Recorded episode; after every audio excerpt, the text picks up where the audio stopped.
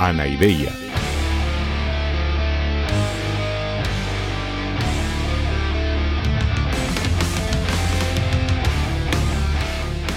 Podcast cínico de divulgación filosófica.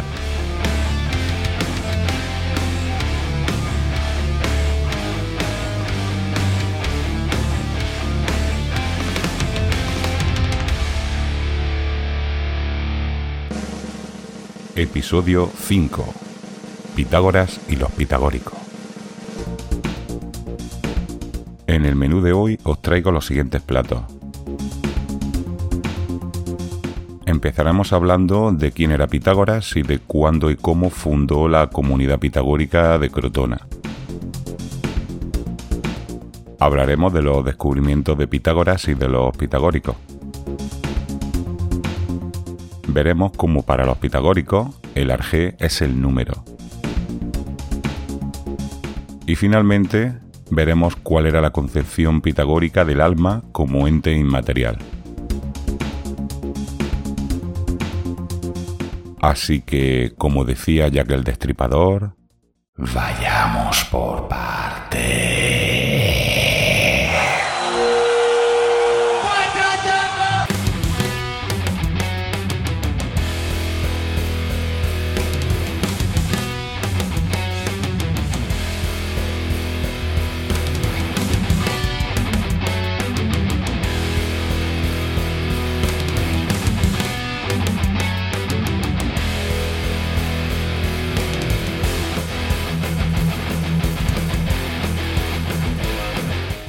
Hola, hola, hola, mis queridos drugos. Pues en el programa de hoy vamos a hablar de Pitágoras y de los pitagóricos. Y hablaremos más bien de los pitagóricos porque en realidad Pitágoras es un personaje casi legendario. Es un personaje que como veremos era el líder de una secta religiosa, que eran los pitagóricos, y como tal pues se hizo mucha leyenda sobre él y realmente prácticamente nada de lo que sabemos de él es cierto con seguridad. Entonces pues vamos a tender a hablar más bien de los pitagóricos, de la comunidad pitagórica que fundó Pitágoras, que de las personas de Pitágoras. Aún así, sí que nos referiremos a algunas cosas concretas de la persona Pitágoras. Para empezar, es curioso el dato de que Pitágoras parece que fue la primera persona que utilizó la palabra filosofía y filósofo, refiriéndose, ya sabéis, al sentido etimológico de amor a la sabiduría o amante de la sabiduría. Él era de, una isla de la costa jónica, una isla que se llamaba Samos, con lo cual ya vemos que todavía los filósofos todos están proviniendo de aquella parte del mundo, de la costa jónica, ya sabéis, la actual Turquía. Parece que hubo movida política y un tal Polícrates, que era el tirano de turno, pues este era un enemigo político y tuvo que salir por patas porque para que no le dieran tremendo hachazo. Acabó en, en, Italia, acabó en Italia, que ya sabéis que Italia estaba sobre todo la parte sur de Italia, estaba plagada de colonias griegas, de ciudades griegas, y vino a parar en la ciudad de Crotona, que si miráis un mapa veréis que está al sur. En Crotona fundó una comunidad, la primera comunidad pitagórica y la más famosa de todas. Aunque su vida no terminó ahí, porque parece que tuvo que huir y acabó en Metaponto, que era otra ciudad griega italiana un poco más al norte. Seguramente conoceréis o sonará a todos y todas Pitágoras por las matemáticas, por el famoso teorema de Pitágoras. Y ya sabéis que como pasaba con Tales y como pasaba con todos estos, pues lo que os he explicado varias veces, que en realidad estos eran sabios. Los filósofos eran filósofos, lo que hoy llamamos filósofos, eran científicos y, por ejemplo, eran matemáticos, y especialmente los pitagóricos, que eran muy matemáticos, como ahora veremos, y las matemáticas eran súper importantes para ellos. Una curiosidad que es interesante que sepáis es que el teorema de Pitágoras en realidad no es invento de Pitágoras. Lo llamamos teorema de Pitágoras porque efectivamente Pitágoras lo formuló y lo hizo famoso, pero en realidad sabemos positivamente que esta relación de los triángulos rectángulos ya se conocía mucho antes en Mesopotamia, en Babilonia y tal. Pero bueno, ha pasado a la historia como el teorema de Pitágoras y como el teorema de Pitágoras lo conocemos. Che, boludo. Pero tú sabes que ese Pitágoras era re chambón. Hombre, Diógenes, qué pronto que has aparecido hoy, ¿no? Pues no sé qué quiere decir, qué significa eso de chambón. Pues chambón quiere decir pirado. Era un loco. Pensá que prohibió chantadas como comer habas o agarrar lo que se te cae al suelo. Y peor aún, prohibió reírse con ganas, que es de las pocas cosas buenas que hay. Bueno, pero es que aquí lo que me interesa no son ese tipo de detalles. O sea, yo lo que quiero es explicar el pensamiento de Pitágoras y de la escuela que fundó, la escuela de los pitagóricos. Pero vos estás más pirado que Pitágoras. ¿De qué escuela filosófica hablas? Mira que los pitagóricos son una patota, una banda de iluminados que se creen muy listos, y en verdad se la pasan adorando a su líder y a los números. Mira a Platón, que es otro de estos pitagóricos chambones. Mira las chantadas que ha acabado por decir. Bueno, a ver, mm, sí que es verdad que Platón tenía mucha influencia de los pitagóricos, pero a ver, yo no diría que es un pitagórico, ¿eh? Y además, que aparte que es un filósofo muy importante Platón y no es ningún pirado, ¿eh? Ah, se nota que no lo conociste. Yo sí que lo conocí y ya te digo que era un pirado. Y su academia otra secta de pirados. A ver, yo no sé los pirados que estarían o no estarían, los unos o los otros, pero lo que no se puede negar es que los pitagóricos, te gusten a ti o no, fueron influyentísimos y fueron súper importantes en toda la historia de Grecia e incluso muchísimo después. Vamos, de hecho, la concepción pitagórica de la realidad y de las matemáticas está a la base de la concepción actual que tenemos de la ciencia, ¿eh? Así que yo hoy voy a explicarle a los oyentes pues algunas de las cosas más importantes que decían los pitagóricos. Bueno, pues yo no me quedo a escuchar chantada, gallego. Aquí te quedas con tu cesta de chambones. Sayonara, baby. Bueno, pues nada, adeus y Diógenes.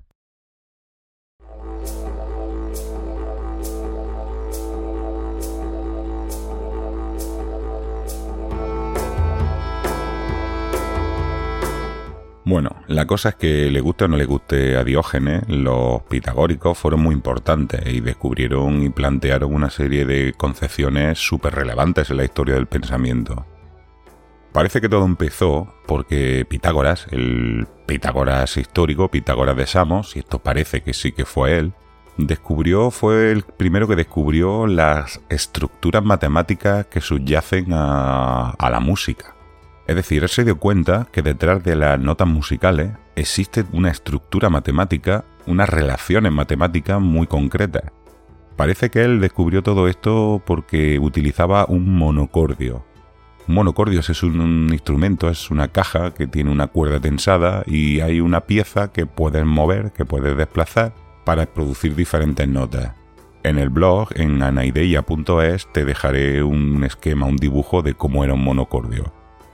Pues bueno, parece que la cosa es que Pitágoras, utilizando un monocordio, empezó a estudiar la relación que había entre los sonidos armoniosos, los sonidos que suenan bellos y que suenan ordenados al oído, y descubrió que hay una relación entre las distancias de la cuerda que produce esas notas bellas, esas notas acordes, esas notas armónicas, y los números enteros. Entonces se dio cuenta, analizando toda la música y estructuras musicales, que siempre subyace una estructura matemática en los sonidos bellos, en la música agradable, armoniosa, ordenada. Esto, por cierto, es algo que todos los oyentes que tengan ciertas nociones de música saben de sobra. Hoy día sabemos mucho más de la estructura matemática que subyace a la música. Resulta que es muy sencillo establecer una estructura, una relación, mejor dicho, una relación matemática entre las notas que suenan bien en acordes y las que no. Y en general, toda la teoría musical, toda la armonía, todas las estructuras musicales, es súper conocido que tienen detrás todas unas regularidades y unas estructuras matemáticas. Esto, por cierto, no es ninguna teoría filosófica, ni de Pitágoras, ni de nadie. Esto es un hecho, esto es así. Ahora vamos a ver la teoría filosófica que a partir de esto y de otras observaciones sacó Pitágoras. Pero esto ya digo que es un hecho, esto no es ninguna teoría filosófica ni nada parecido.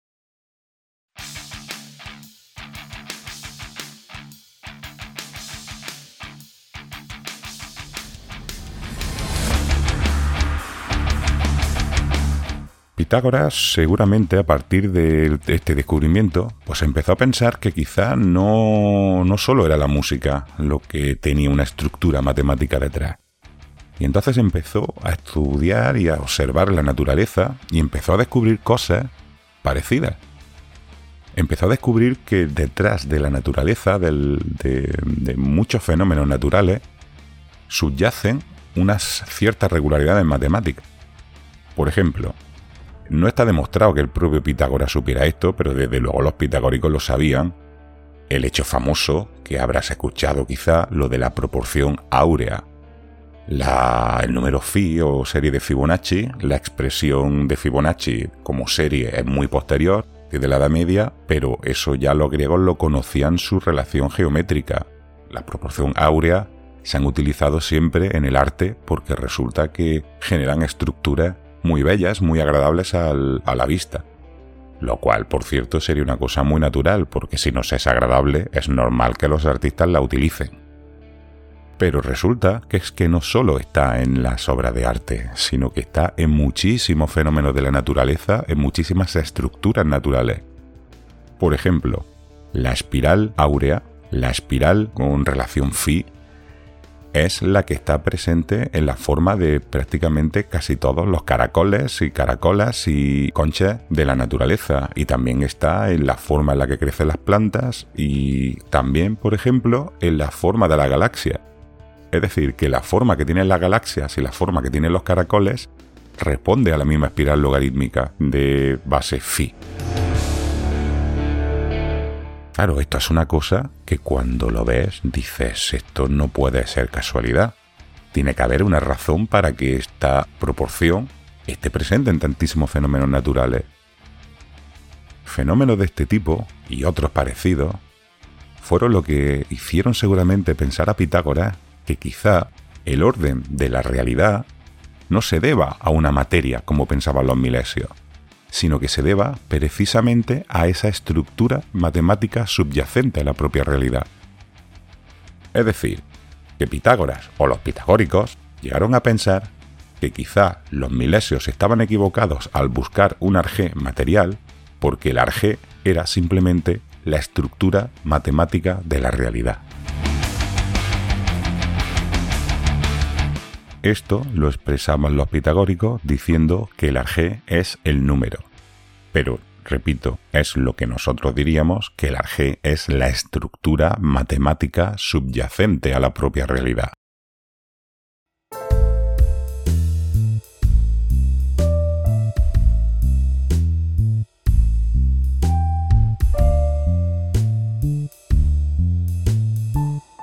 Además, también recuerda que el arjé es lo que explica que el universo o las cosas del universo no desaparezcan aunque están cambiando, sino que hay una continuidad.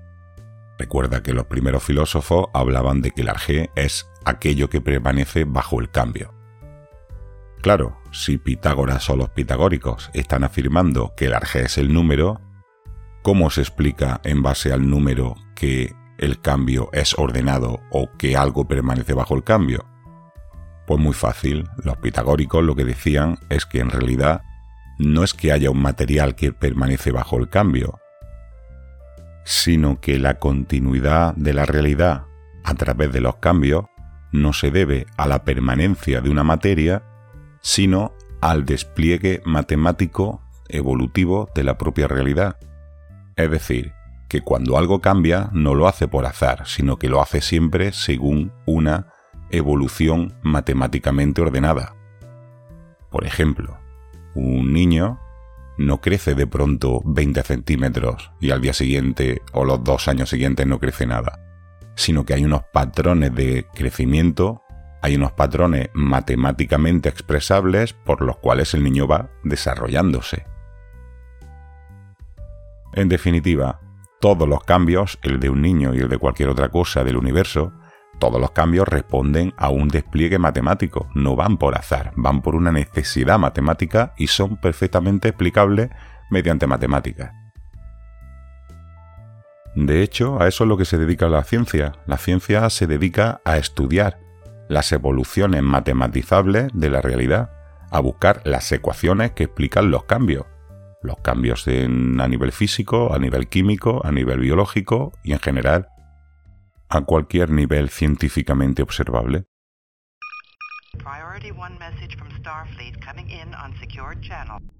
Uy, mira, parece que tenemos comunicación desde la nave estelar Enterprise. Solicito permiso para hablar. Que sí, señor Spock, que tiene usted permiso siempre. No hace falta que esté pidiendo tanto permiso, que esto no es un submarino militar. Me gustaría intervenir para precisar que esa conclusión de Pitágoras no pudo ser más acertada.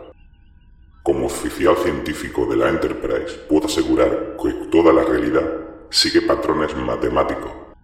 Y precisamente la ciencia consiste en la investigación de esas relaciones matemáticas. Pues sí, sí, señor Spock.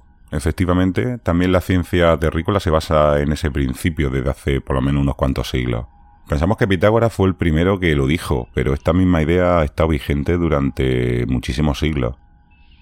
Y en lo que los humanos llamamos el Renacimiento se produjo una revolución científica en la que justamente la matematización fue una de las claves de la revolución científica. No sé si conoce usted, si le suena a un científico terrícola llamado Galileo Galilei. Sí, sé que es uno de los padres de la física moderna terrestre y que fue el descubridor del principio de inercia, entre otros avances. Sí, ese, ese mismo me refiero. Pues este hombre, además de todos los descubrimientos concretos que hizo y de sus propuestas físicas concretas, como lo del principio de inercia, una de las cosas más importantes que contribuyó a la ciencia fue justamente un gran paso en el método científico moderno, y era el hecho de la matematización. Galileo convenció, acabó convenciendo a todo el mundo que para estudiar y controlar la naturaleza hace falta estudiar su estructura matemática. Galileo expresaba esta idea a la manera en que se hablaba en su época. Pense usted que Galileo es ya un señor de la Europa cristianizada católica. Entonces, él expresaba esta misma idea diciendo que las matemáticas son el lenguaje con el que Dios ha creado el universo, y que por eso hay que conocerlas para descifrar la obra de Dios. Si se fija usted, es la misma idea de los pitagóricos, solo que los pitagóricos la expresaban en los términos de su época de muchísimos siglos antes. Y en la época de los pitagóricos eso se expresaba diciendo que la arge es el número. En definitiva, si se fija usted, son dos maneras de expresar lo mismo en dos épocas diferentes. De hecho, nosotros hoy día explicaríamos o expresaríamos esta misma idea diciendo que la realidad solo puede estudiarse científicamente basándonos en modelos matemáticos.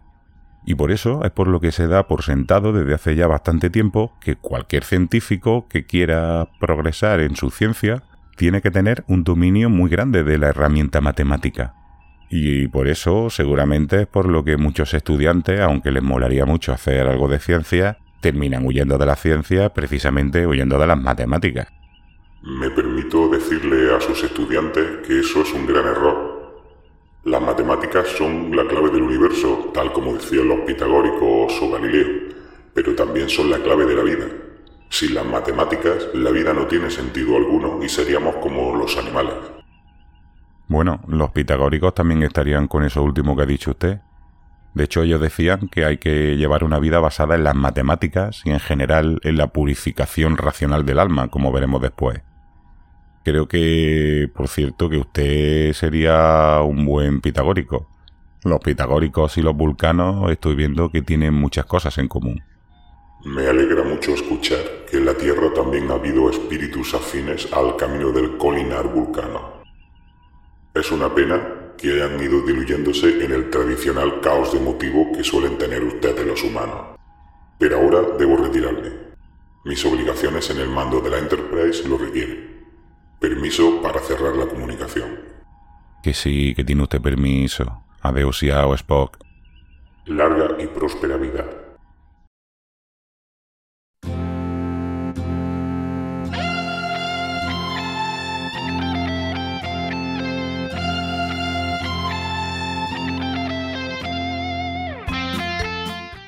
¿Y entonces esos pitagóricos solo se dedicaban a hacer cosas aburridas como las matemáticas?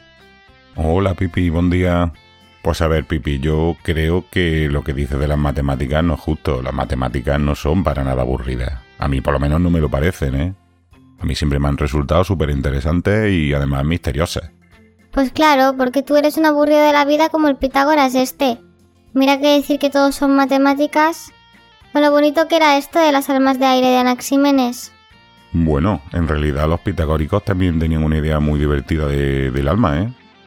Ellos pensaban que el alma es como una especie de espíritu inmortal que vive dentro del cuerpo durante un tiempo, pero que después al morir el cuerpo el alma sigue existiendo.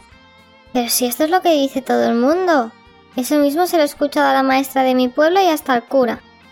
Bueno, sí, sí que es verdad que eso es lo que dice mucha gente, pero es que los pitagóricos fueron los primeros que lo dijeron. Al menos aquí en Europa fueron los primeros.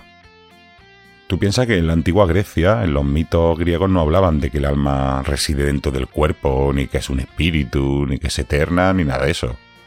Esto es una idea que venía de Oriente, que venía de la parte de Babilonia, de, de Mesopotamia, vamos y los pitagóricos fueron algunos de los primeros que empezaron a introducir esta idea en, en, Occidente, en Europa. Y a partir de los pitagóricos esto pasó a Platón y de Platón pasó a la tradición del cristianismo y desde entonces se ha extendido y para nosotros es la concepción normal. Pero que sepas que esa concepción del alma como un espíritu inmortal dentro del cuerpo, eso viene directamente de los pitagóricos. Es una de las cosas más claras que hemos recibido de los pitagóricos. Pero entonces, ¿por qué dices que es una idea divertida? Si es el mismo rollo que dicen todos. Pues porque los pitagóricos pensaban que cuando morimos, ese alma se va a vivir a otro cuerpo. El alma lo que va haciendo es que se va reencarnando de un cuerpo en otro, va saltando de una vida a otra. ¡Ah! ¿Entonces el alma del señor Nilsson antes estaba en otros animales o en personas? Pues sí, según los pitagóricos eso es muy probable. Y tú misma, lo mismo antes era un mono, o yo qué sé, o un pirata, pues seguro, porque yo sé mucho de piratería y nadie me ha enseñado. O mejor aún, el señor Nilsson era el capitán y yo era su loro. ¡Viva! Me gustan mucho estos pitagóricos. ¿Cómo hacemos para que en la siguiente vida mi monito sea un capitán pirata y yo un loro? Bueno, no sé exactamente cómo habría que hacer, pero supongo que según cómo os comportéis durante esta vida, los pitagóricos pensaban que si durante la vida nos purificamos racionalmente y nos dedicamos al estudio de las matemáticas y a la filosofía, pues entonces al morirnos nuestra alma se reencarnará en un ser superior, o se liberará de todo este ciclo de reencarnaciones y ya se quedará en paz para siempre. Y al revés, pensaban que si no nos purificamos racionalmente durante la vida y nos dedicamos a lo irracional y a las pasiones, nuestra alma se reencarnará en un ser inferior y quizá incluso en un animal. O sea, que para que el señor Nielsen sea un humano tiene que estudiar matemáticas y filosofía, y yo para ser un animal no tengo que estudiar nada y puedo dedicarme a hacer el salvaje todo el día. Bueno, sí, mm, sí, más o menos. Bueno, pues creo que seremos los dos animales por mucho tiempo. Hasta luego, Mari Carmen. Adeus, yau, pipi.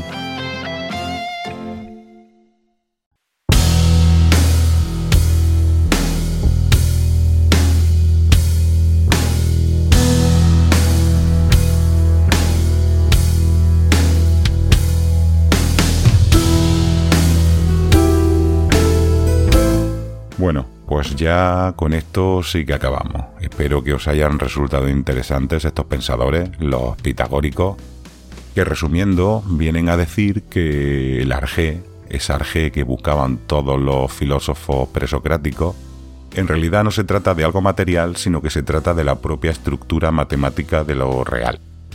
Y esto se manifiesta en la estructura del universo, que todo está lleno de relaciones matemáticas, y también se manifiesta en el cambio en el cual siempre hay una estructura matemática que regula los procesos de cambio y por tanto no son nunca azarosos sino matemáticamente regulares.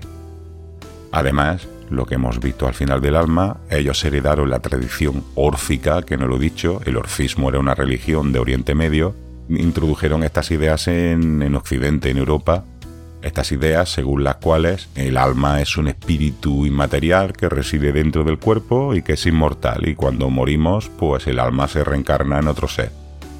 Esta concepción del alma se sale un poco del tema que estábamos viendo, lo que pasa que lo he traído a colación pues porque ya veremos que es básicamente la misma concepción del alma que después heredará Platón.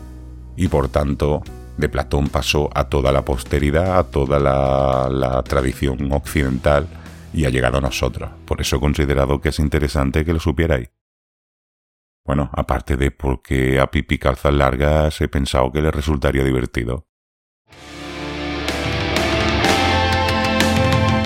Pues ahora sí, ya simplemente me queda despedirme de vosotros y recordaros que os suscribáis al podcast si es que no lo estáis ya, con lo cual recibiréis automáticamente las notificaciones de, de cuando hay un programa nuevo y eso. Os podéis suscribir en cualquiera de las plataformas que utilicéis, tanto en Spotify como en iVoox, en Apple Podcasts, en Google Podcasts y en las otras plataformas principales. También os pediría que me siguierais en las redes sociales, tanto en Instagram como en, como en Twitter, con el usuario Anaideia FM. Que por cierto me han dicho que me haga un que me haga un TikTok, y me lo estoy pensando hacer un poco el chorra en el TikTok, ya veremos. Atentos a, las novedades.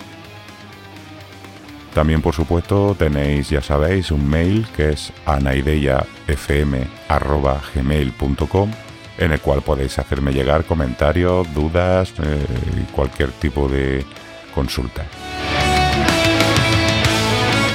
Bueno, pues ahora sí que hemos llegado al final, así que con esto y un bizcocho, hasta el martes a las 8. Cuando me muera, échame los perros. Ya estoy acostumbrado.